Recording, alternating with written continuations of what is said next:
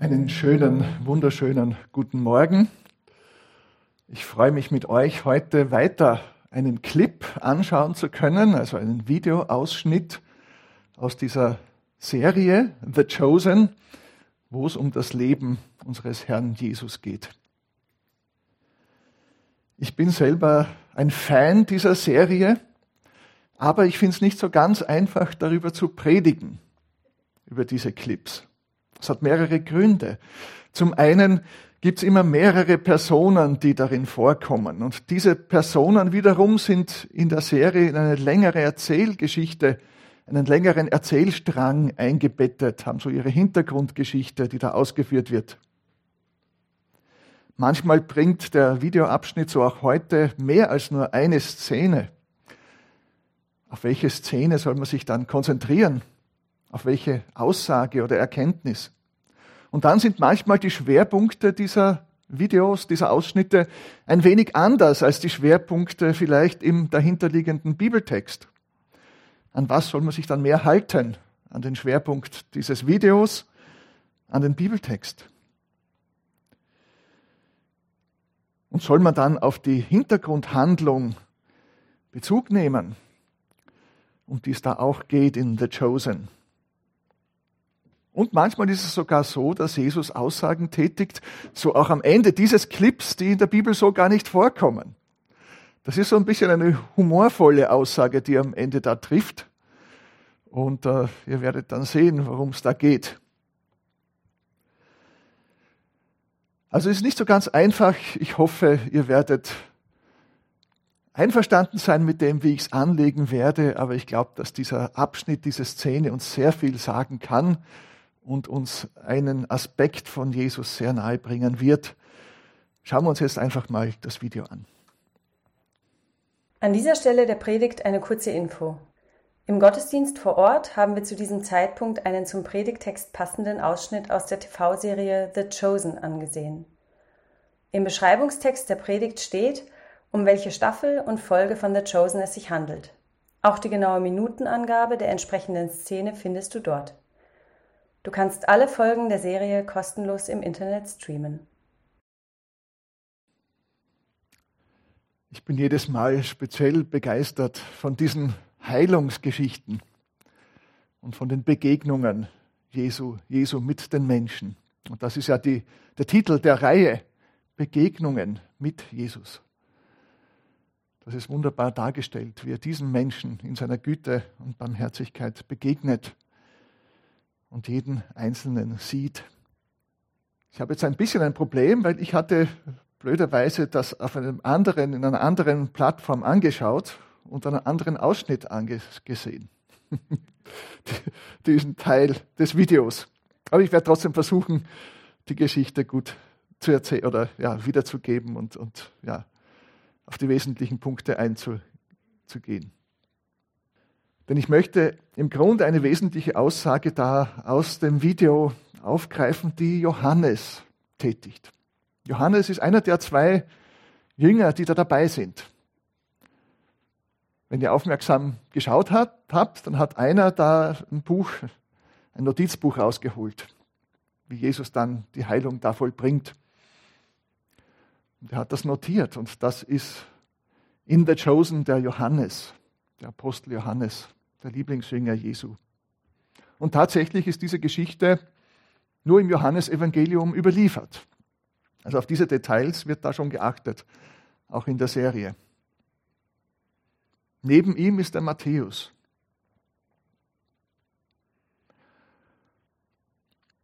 Und ganz wesentlich ist auch, wie die Pharisäer darauf reagieren. Dieser eine Pharisäer, der dann schreit und hinläuft dann zu dem Geheilten, der heißt Jesse in der Geschichte, dieser Pharisäer Janni, der läuft zu dem Jesse und sagt, ah, du darfst das nicht.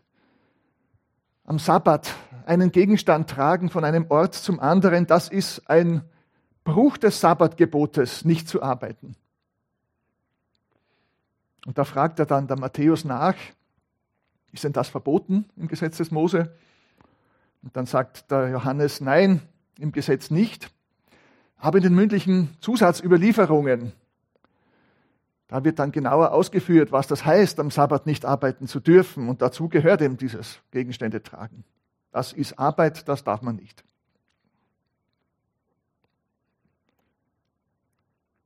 Obwohl ich glaube, das kam dann doch in dem Clip. Oder dass dann der Johannes noch sagt zu dem Pharisäer, zu dem Janni, ist dir nicht klar, was hier gerade passiert ist? Wieso geht es dir nur um den Sabbat? Ist dir nicht klar, was hier gerade passiert ist? Hast du keine Augen? Und wieso geht es dir jetzt nur um diesen Sabbat?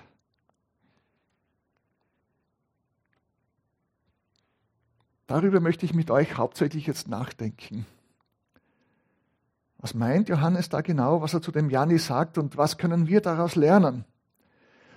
Denn wenn wir Jesus begegnen und besser kennenlernen wollen, dann müssen wir das verstehen, worum es hier geht, auch in dieser Frage des Johannes. Und wenn ihr die Folie jetzt anschaut, da geht es um drei Punkte. Zunächst, dass Janni das Wesentliche übersieht. Janni übersieht das Wesentliche weil er als zweiter Punkt in seiner Denkweise gefangen ist. Und dann möchte ich noch näher darauf eingehen, was er denn übersieht, was ihm entgeht. Und wir wollen lernen daraus. Ist dir nicht klar, was hier gerade passiert ist? Eigentlich müsste man zu, Janni, dem Pharisäer, sagen, was oft Lehrer zu Schülern sagen, Themenverfehlung. Da geschieht eine gewaltige, nie dagewesene Sache. Ein Mensch, so wird es bei Johannes beschrieben, der seit 38 Jahren gelähmt ist und leidet. Der wird gesund. Und du konzentrierst dich jetzt nur darauf, dass der seine Matte aufhebt, was ihm Jesus eben befohlen hat und dass er damit weggehen möchte dass er die Regeln verletzt, die Menschen aufgestellt haben. Eben dieses Gebot gab es so ja nicht im Alten Testament. Angeblich hat Mose am Berg Sinai, das war die jüdische Überlieferung, nicht nur die festgehaltenen im Alten Testament aufgezeichneten Gebote, im Gesetz des Mose aufgezeichneten Gebote erhalten, sondern viel mehr. 613, wenn ich das richtig gelesen habe. Und der größere Teil davon ist dem Mose mündlich gegeben worden und dann erst später haben das die Juden aufgezeichnet. Hat mich übrigens an eine katholische Lehre erinnert und habe zum ersten Mal erfahren, dass das wohl hierher kommt vom Judentum. Diese Ansicht der mündlichen Tradition in der katholischen Kirche, die erst später verschriftlicht wird. Jedenfalls, das gab es auch bei den Juden.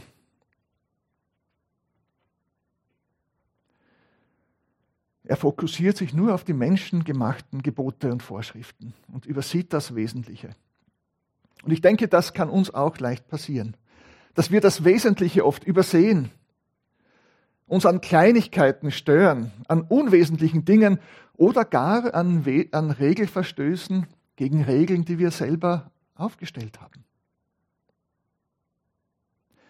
An einer Stelle sagt Jesus zu den Theologen, den Schriftgelehrten und den Pharisäern, den besonders frommen, Wehe euch, ihr Schriftgelehrten und Pharisäer, in der sogenannten Endzeitrede Matthäus 23. Wehe euch, ihr Heuchler, ihr gebt den Zehnten von Minze, Dill und Kümmel. Lasst aber außer Acht, was schwerer wiegt im Gesetz, das Recht die Barmherzigkeit und die Treue. Dies aber sollte man tun und jenes nicht lassen. Ihr blinden Führer, die ihr die Mücke aussiebt, aber das Kamel verschluckt. Wir dürfen uns auch nicht an Äußerlichkeiten stören und die eigentlichen, wesentlichen inneren Vorgänge übersehen. Ich habe überlegt, was für ein Beispiel könnte ich bringen. Vielleicht fallen euch manche Dinge ein, aber mir ist etwas eingefallen, was wir bei unserer Hochzeit vor ja, inzwischen über 30 Jahren, deutlich über 30 Jahren erlebt haben. Das war in Gießen in Deutschland, in der Baptistengemeinde. Und äh, wir hatten nicht nur die Trauung dort, sondern nachher auch die Feier. Und äh, zur Feier des Tages, und weil wir einfach Freude daran hatten, haben wir einen Tanz getanzt, den Donauwalzer. Es war nur dieser eine Tanz. Und äh, wir haben ja, Spaß und Freude daran gehabt, dort äh, diesen Donauwalzer zu tanzen. Das war am Samstag. Und dann haben wir aber erfahren, dann am Sonntag, dass sich etliche Geschwister in der Gemeinde ziemlich daran gestoßen haben, dass dort getanzt wurde. Im Gemeindehaus. Und ich glaube, wenn ich mich richtig erinnere, wurde danach keine Hochzeit mehr dort veranstaltet. Zumindest nicht mit der anschließ nicht die anschließende Feier. Nur die Trauung. Das hat mich schon ein bisschen daran erinnert. Sie konnten sich nicht mitfreuen. Und ich kenne auch keine Regel, oder? Kennt ihr sie aus dem Neuen Testament? Dass man nicht tanzen darf. Ich meine, ich weiß, dass Christen gerade in der Vergangenheit meinten, man darf nicht tanzen als Christ. Und erst recht nicht in, der, in den heiligen Gemeinderäumen. Aber im Neuen Testament steht das nicht, oder? Und Jesus war auch auf Feiern. Hat sogar Wein gemacht dort. Also nicht uns stoßen an menschengemachten Regeln. Ich glaube, da haben wir eh manches gelernt inzwischen als Christen. Aber trotzdem müssen wir auf der Hut sein. Und daher konnte Janni, dieser Pharisäer, auch keine Empathie für den Jesse aufbringen, sich nicht mitfreuen. Der war für ihn ein Regelbrecher, ein Sünder. Aber das war er für ihn vermutlich schon vorher. Er konnte sich nicht mitfreuen, nicht mitstaunen, nicht mitjubeln. Und er konnte noch weniger das erkennen, worum es da bei Jesus ging, wer diese Person ist. Aber warum konnte er das alles nicht erkennen? Damit bin ich beim zweiten Punkt. Janni war in seiner Denkweise gefangen. Und ich habe mich versucht, ein bisschen in diese Denkweise hineinzuversetzen. Ich hoffe, ich liege nicht ganz daneben. Ich stelle es mir ein wenig so vor. Ich glaube nicht, dass Janni und die Pharisäer, so wie wir es uns heute vorstellen, bewusst ein Heuchler war oder ein böswilliger Mensch. Nein, ich glaube, die Pharisäer wollten sogar alles besonders richtig machen vor Gott. Janni weiß, dass Gott heilig ist und er weiß, dass wir Menschen schwach sind. Und deshalb strengt er, wie die anderen Pharisäer, sich enorm an, Gott zu gefallen. Er ist sehr diszipliniert, er lernt unglaublich viel und er hält sich an alle Regeln und Gebote. 613. Eben nicht nur an die ausdrücklich im Gesetz genannten. Die Juden haben alle möglichen Konkretisierungen gemacht und da so das Ganze erweitert noch, dass man nur, nur ja keine Regel, keine klare Regel missachtet, haben sie dann noch einige rundherum gebaut, um das abzusichern, das Ganze. Aber die einfachen Menschen, die mit dem Brot verdienen und mit der eigenen großen Familie vielleicht beschäftigt waren, die waren im Nachteil. Wie sollten denn die all diese Gebote überhaupt kennen und erst recht einhalten können? Und ich nehme an, so erhebt sich Janni vielleicht zunächst unmerklich über die Mitmenschen. Er ist sich auch nicht ganz sicher, vermutlich, ob ihm Gott gnädig ist. Aber jedenfalls im Vergleich zu den einfachen, ungebildeten, sündigen Menschen steht er schon besser da. Sie waren die religiöse Elite. Und da kommt jetzt dieser angebliche Rabbi, der nicht bei einem großen Rabbi in Jerusalem studiert hat, aus Nazareth, ausgerechnet aus Galiläa, und stellt all das auf den Kopf. Er sammelt ganz gewöhnliche Menschen, aus Galiläa als seine Schüler um sich. zwielichtige Typen teilweise, Radikale, eine Frau aus der Gosse, einen Steuereintreiber. Er kehrt bei diesen sündigen Menschen und ihren Kumpanen ein, feiert mit ihnen, isst mit ihnen. Sie waschen sich noch nicht mal die Hände davor und kümmert sich nicht um die Konventionen. Er berät sich nicht mit der religiösen Elite. Er holt keine Erlaubnis ein, all das zu tun beim Hohepriester oder sonst jemandem. Aus all diesen Überzeugungen und Vorstellungen kommt Janni nicht heraus. Es steht für ihn zu viel auf dem Spiel. Jesus ist gefährlich. Er stellt die herrschende Ordnung, die Hierarchie, die Autoritäten in Frage. Ich arbeite ja für Open Doors und ähm, ein Fokusland, wo die Verfolgung massiv zunimmt in den letzten Jahren, ist Indien. Da geschieht etwas Ähnliches. Wenn Menschen zum Glauben an Jesus kommen, gerade aus den niedrigen Kasten oder aus der Schicht der Kastenlosen, dann sind sie überzeugt, dass alle Menschen vor Gott gleich sind. Wir hatten die Predigtserie über Genesis. Jeder, Mann und Frau, im Bilde Gottes geschaffen. Wir sind gleich an Rechte und Freiheiten mit unveräußerlichen Rechten geschaffen von unserem Schöpfer zutiefst biblische christliche Überzeugung. Und wenn das in Indien geschieht, dann fühlt sich die Elite bedroht. Dann fühlen sich die Brahmanen bedroht. Diejenigen, die profitieren von dem Kastensystem. So gibt es inzwischen in circa zehn Bundesstaaten Anti-Bekehrungsgesetze. Es gibt Rückbekehrungseinrichtungen, Gehirnwäsche, wenn Menschen Christen geworden sind. Pastoren werden verklagt und eingesperrt, weil sie angeblich Menschen bestechen, mit unlauteren Mitteln überreden, Gehirnwäsche betreiben und was weiß ich, um Menschen zu Jesus zu bringen. All das geschieht dort. Es steht viel auf dem Spiel für die Elite. Jesus stellt die Ordnung, die Hierarchie, die Autoritäten in Frage.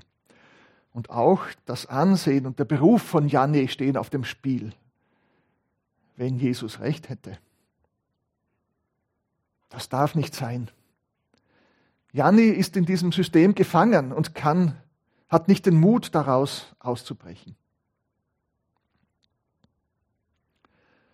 Damit sind wir schon beim dritten und letzten. Was ist dem Janni entgangen?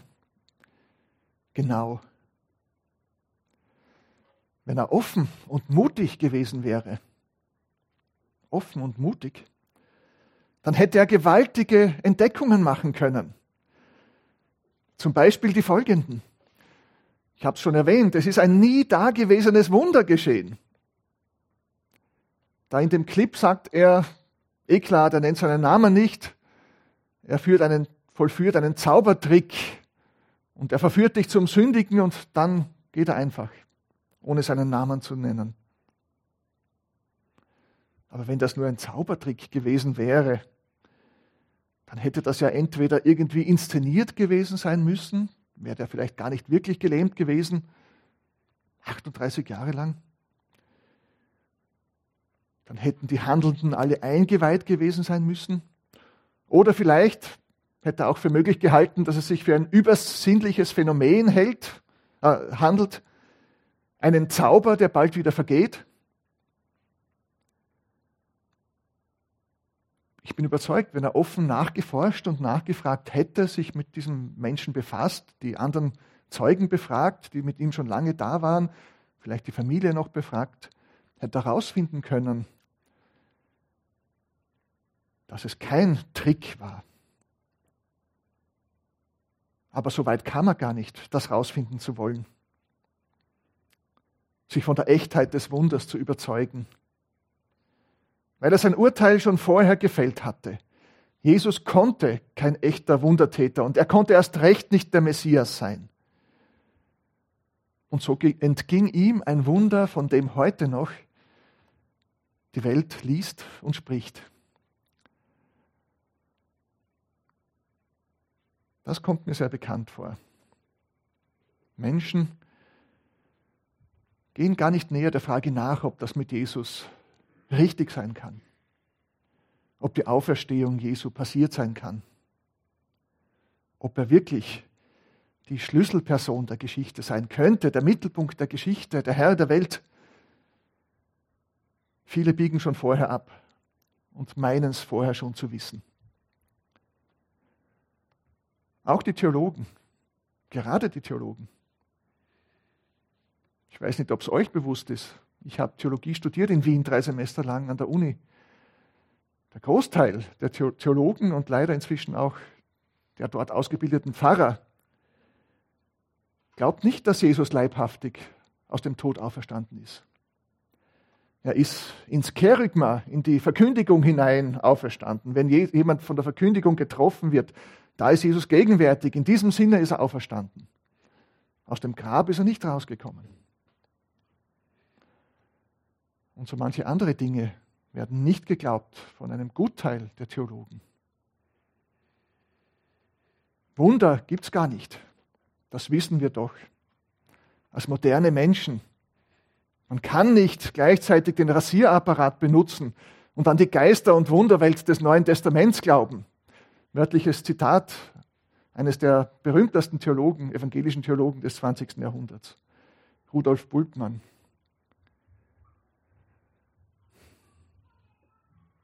Das Entscheidende entgeht ihnen. wenn Wunder nicht sein können. Dabei ist das inzwischen ein längst überholtes naturwissenschaftliches Weltbild. Wenn man sich nur darauf einlassen würde, wenn man es nicht schon vorher zu wissen meinte. Aber nicht nur die Theologen, viele Menschen plappern Dinge nach. Wir haben ja die Bibel nicht, so wie sie ursprünglich war. Das ist ja Jahrzehnte oder fast Jahrhunderte danach entstanden. Die Christen haben irgendwann erst den Kanon zusammengestellt und sich überlegt, was da hineingehört in die Bibel. Und viele authentische Sachen haben sie rausgelassen und was sie halt wollten und selber da irgendwie geschrieben haben, haben sie hineingegeben. Man will es gar nicht näher wissen, häufig. Und die entscheidenden Dinge, das Entscheidende im Leben versäumt man, entgeht einem. Auch als nächsten Punkt, dass es sich um ein messianisches Zeichen handelt. Das ist interessant, wenn man diese ganze Staffel, nein, diese ganze Folge in der Staffel anschaut. Ist die Folge 4 in der zweiten Staffel. Da geht es großteils auch um Jesse und seinen Bruder, den Geheilten und seinen Bruder Simon, der Zelot, der auch einer der zwölf Apostel wurde. Das war ein Radikaler einer, der Attentate auf die Römer ausüben wollte und sollte, dafür ausgebildet wurde. Vielleicht so etwas Ähnliches wie die Kreuzritter, die geistlichen Kreuzritter, die gab es auch. Das waren Mönche und Kämpfer. Der Simon, der Zelot, der Apostel, hatte seinen Bruder Jesse vorher am Teich besucht, um sich von ihm zu verabschieden. Eben die Zeloten waren Eiferer für das Gesetz des Mose, für die jüdische Nation. Sie wollten Terror ausüben gegen die Römer und sie zermürben und vertreiben. Und er weiß, dass er jetzt gleich sein Leben riskiert, wenn er den Anschlag ausübt auf den, auf den römischen Beamten Rufus. Das ist der Plan. Deshalb ist er gerade in Jerusalem. Viele Jahre vorher, als sich Simon den Zeloten angeschlossen hatte, da hat er einen Abschiedsbrief geschrieben, da in dieser Folge und hinterlassen. Und in diesen Abschiedsbrief hat er, er hineingeschrieben, Jesse war eben von Kind aufgelähmt. Jesse, wenn du auf deinen Beinen stehst, weiß ich, dass der Messias gekommen ist. Jesse, wenn du auf deinen Beinen stehst, weiß ich, dass der Messias gekommen ist. Und dann diesen, diese Abschiedsszene jetzt am Teich, liest der Jesse diesen Brief nochmal dem Simon vor und dann Simon, Simon sagt, ja, dazu stehe ich, was ich damals geschrieben habe. Wenn du auf deinen Beinen stehst. Und der Simon, der steckt auch tief so wie Janni in seiner Weltanschauung drin, in seiner Denkweise. Aber er hat offensichtlich eine echte Sehnsucht nach dem Kommen des Messias. Und er ist offen dafür, ihm tatsächlich zu begegnen. Es war schon Jahrhunderte her, dass Propheten da waren und sie haben schon sehr, sehr lange gewartet, die Juden, auf den Messias. Und viele haben es nicht mehr für möglich gehalten, dass er nochmal kommen würde. Vielleicht war das alles ein frommer Wunsch. Aber Simon hat geglaubt, dass er kommen wird und gerechnet. Und er war offen, ihm zu begegnen. Und dann später in dieser Folge, gleich danach, soll dieses Attentat durchgeführt werden. Der Simon ist bereits dabei, das, den Dolch zu ziehen, auf den Rufus, den vermeintlichen Rufus, da loszugehen, ihn umzubringen. Da hebt er die Augen und sieht, wie Jesse da vorbeigeht mit der Matte unterm Arm. Und da lässt er alles stehen und liegen, gibt seinen Plan auf, den römischen Beamten umzubringen. Die anderen, die da mitmachen, die hauen einfach ab. Das Attentat findet nicht statt und es ist eine sehr bewegende Szene. Schaut sie euch an, dann die zwei Brüder begegnen sich. Der Jesse tanzt und strahlt und sie fallen sich in die Arme. Und dann läuft der Simon davon und will zu Jesus. Wunderschön. Eben der Jesse, nein, der Simon denkt an seine früheren Worte. Er weiß, dass nur der Messias solch ein Wunder vollbringen kann. Und so erfährt er im Gegensatz zu Janni gewaltige Freude, gewaltiges Staunen, die Erfüllung seiner tiefsten Wünsche und Sehnsüchte. Und das Letzte, was dem Janni entgeht, Das ist ein wunderschöner Dialog zwischen Jesus und dem Jesse hier am Teich. Da ist auch manches dazu erfunden oder ausgedacht. Aber ich glaube, es ist legitim, weil ich auch nicht denke, dass Jesus nur diese Worte gesagt hat. Willst du geheilt werden und dann steh auf, nimm deine Matte und geh. Ich nehme schon an, dass es ein längeres Gespräch war. Ich denke, so ähnlich hätte es sein können dass der sagt eben, das spiegelt sich so wunderbar wieder da, Hoffnung und Verzweiflung und wirst du mir helfen ins Wasser? Und dann sagt er nein und dann ist er wieder enttäuscht und dann, ich frage nach dir, willst du geheilt werden? Nicht wer dir vielleicht hilft und was du schon alles gemacht hast und so, ich frage nach dir, möchtest du geheilt werden? Und dann wieder diese Hoffnung. Oder wo Jesus ihn fragt, warum er hier ist und er sagt, ich weiß es nicht. Aber dann entdeckt, deshalb ist er hier, um Jesus zu begegnen.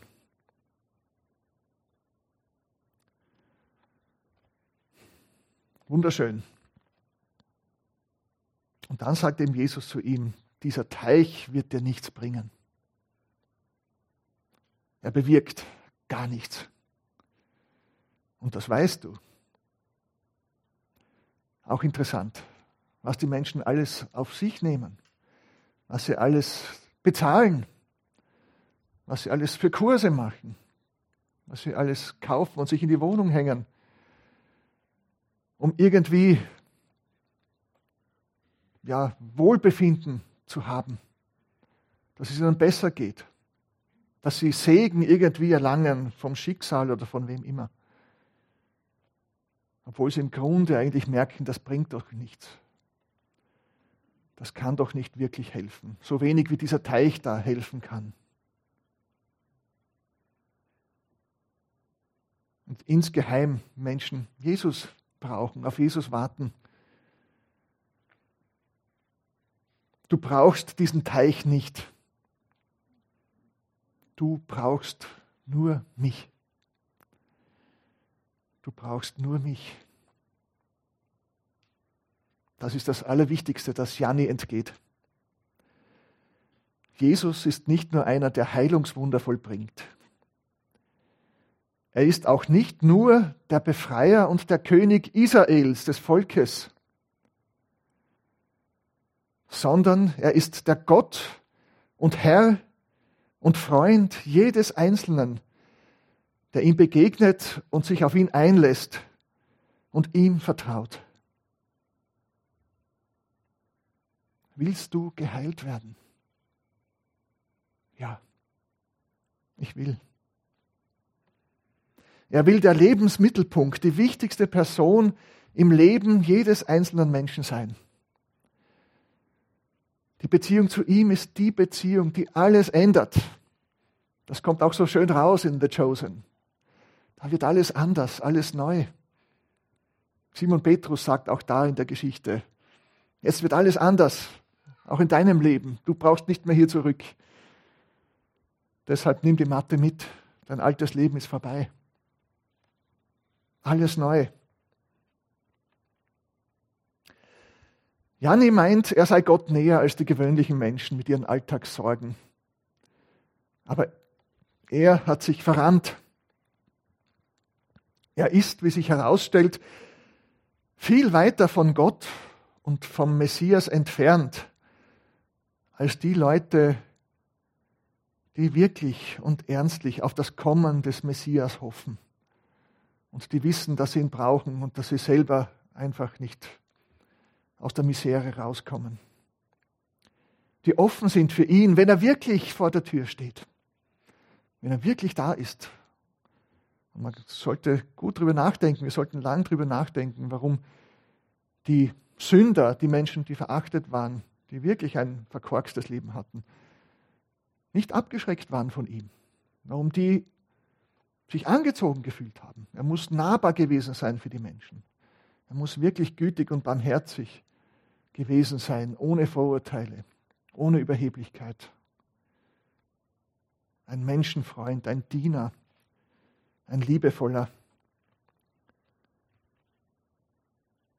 Die Menschen haben Gott und seinem Gesandten nicht vorschreiben wollen, was er zu tun und zu lassen und wie er zu sein hat. Anders als Janni. Und so entgeht ihm die eine Beziehung im Leben, die er wirklich braucht. Die er braucht im Leben und im Sterben. Es entgeht ihm das wahre Leben, das Gott ihm schenken möchte. In der Gemeinschaft mit Jesus. Das Leben, das selbst über den Tod hinweg andauert. Das ewige Leben. Wer möchtest du sein? Janni oder Jesse.